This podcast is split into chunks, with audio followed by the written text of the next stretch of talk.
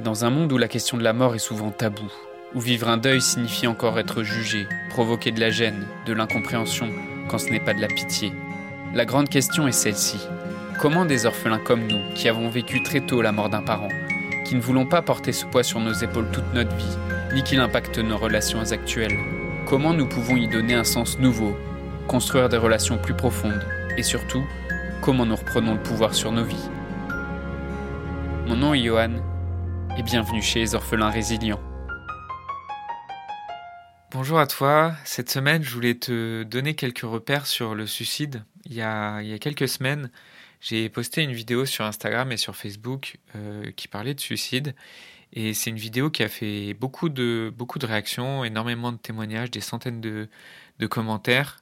Euh, beaucoup de réactions, mais il y a eu aussi beaucoup dans les commentaires, beaucoup d'incompréhension et même parfois du jugement et des jugements euh, parfois assez difficiles sur, le, sujet du suicide. Et euh, du coup, je voulais apporter quelques précisions et quelques repères sur le suicide dans le podcast.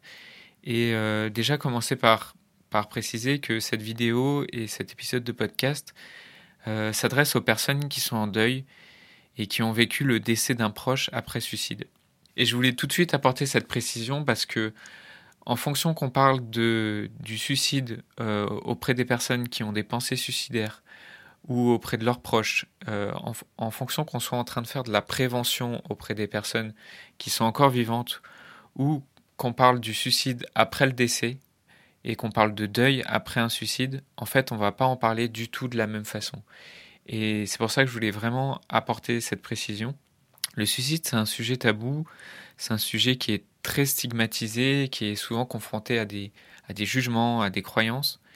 Et déjà que le deuil, c'est un sujet tabou, mais le, suicide, c'est encore plus euh, stigmatisé. Ce qu'on sait, c'est que statistiquement, quand il y a un décès après suicide, euh, la famille reçoit moins de soutien de, la part de son entourage, de la part de ses proches, il y a moins de personnes aussi qui se, qui se déplacent à l'enterrement quand euh, la personne est, décédée après un suicide. Euh, il y a la police qui enquête systématiquement, qui pose des questions aux proches, à la famille, pour vérifier que c'est pas un, meurtre qui a été maquillé en suicide. Et pour la famille et pour les proches qui vivent un suicide, euh, c'est énormément de questions qui se posent. Est-ce que il ou elle a choisi de partir, euh, pourquoi on n'a pas pu l'aider, pourquoi on n'a pas pu empêcher de le faire, est-ce que est-ce que j'ai pas été assez là pour elle ou pour lui? Et parfois on n'a rien vu venir parce que le suicide c'est lié à la santé mentale et que la santé mentale c'est quelque chose qui, se, qui ne se voit pas à l'extérieur. Et souvent il y a beaucoup de culpabilité et de colère qui est lié au décès, en plus de l'incompréhension sociale de ce que c'est que le suicide. Et parfois donc la honte qui vient aussi avec, la honte d'avoir vécu un, un, suicide dans sa famille. Et ce qui est vraiment difficile à comprendre, c'est de comprendre la douleur qui peut mener à un suicide. Et je voudrais en profiter aujourd'hui pour donner quelques clés de compréhension sur la santé mentale et sur le suicide. Alors c'est un sujet que j'aborde beaucoup plus en profondeur avec les personnes que j'accompagne et qui ont vécu le suicide d'un parent. Donc si tu as envie d'en discuter, je sais que c'est un sujet qui est tabou, je sais que c'est un sujet qui est difficile à aborder, mais sincèrement j'ai la porte grande ouverte pour en discuter. Donc écris-moi simplement un email. Mon adresse mail c'est johan.orphelin pluriel.fr, johan y o a 2 n orphelin pluriel.fr pour qu'on puisse échanger sur ce sujet. Quelques repères donc que je voulais donner aujourd'hui pour comprendre un peu mieux le suicide, euh, comment ça marche, euh, parce qu'aujourd'hui au niveau scientifique, il y, a, des études qui ont été faites, des études qui ont été faites à la fois sur les survivants euh, et avec l'imagerie cérébrale, on est aussi capable de comprendre un peu comment fonctionne leur cerveau.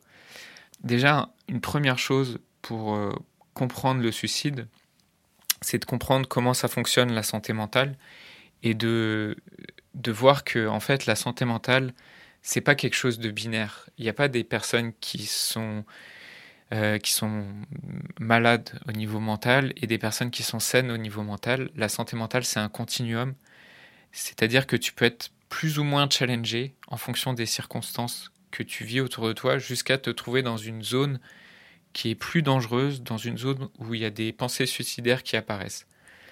C'est quelque chose qui est, qui est difficile à comprendre pour quelqu'un qui a un fonctionnement globalement sain, pour quelqu'un qui n'a pas forcément vécu de dépression ou qui n'a pas forcément eu des, des difficultés au niveau de sa santé mentale, mais peut-être de voir et de comprendre qu'il y a certains jours, euh, il, y a des, il y a certains jours où tu te retrouves plus challengé que d'autres, où c'est plus difficile de, de supporter certaines difficultés et peut-être simplement de comprendre que parfois quand tu dors mal, quand tu manges mal, quand tu as une petite, euh, un petit événement peut, peut rapidement devenir une montagne.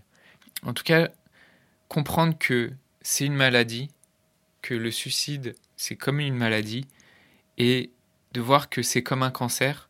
Quelqu'un qui a un cancer, on va pas le culpabiliser de son cancer. Comme un cancer, il y a des stades qui sont plus ou moins avancés, il y a des cancers qui se développent très rapidement, et il y a des cancers qui durent plus longtemps. Souvent, en fait, pour la famille qui ont perdu un, un proche après suicide, on cherche à expliquer le décès par une raison, on cherche à trouver un coupable ou une raison, et malheureusement, il n'y a pas une cause unique, il n'y a pas un seul facteur, et souvent c'est beaucoup plus complexe pour expliquer comment ça marche le suicide et qu'est-ce qui fait qu'on développe des pensées suicidaires jusqu'à passer à l'acte. Il y a de nombreux facteurs en fait et certains facteurs ils ne sont pas détectables parce qu'on ne sait pas ce qui se passe dans la tête de la personne. Et donc de, de comprendre que c'est une maladie et que c'est pas un choix, que c'est un mécanisme et c'est un fonctionnement du cerveau pour fuir la douleur et je ne vais pas, dans ce podcast, pouvoir détailler un peu plus comment ça se passe, comment ça marche au niveau du cerveau entre le néocortex et l'amygdale, parce que ça serait trop technique. Mais si tu as des questions à ce sujet, écris-moi un mail.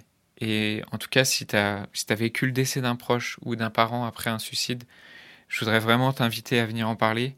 Je comprends que ça soit dur à faire, mais sache que vraiment tu es le bienvenu, que la porte est grande ouverte et, euh, et pour commencer, bah, tu peux simplement m'écrire un mail. Euh, mon adresse mail, c'est johan, y o a 2 n, orphelin pluriel.fr.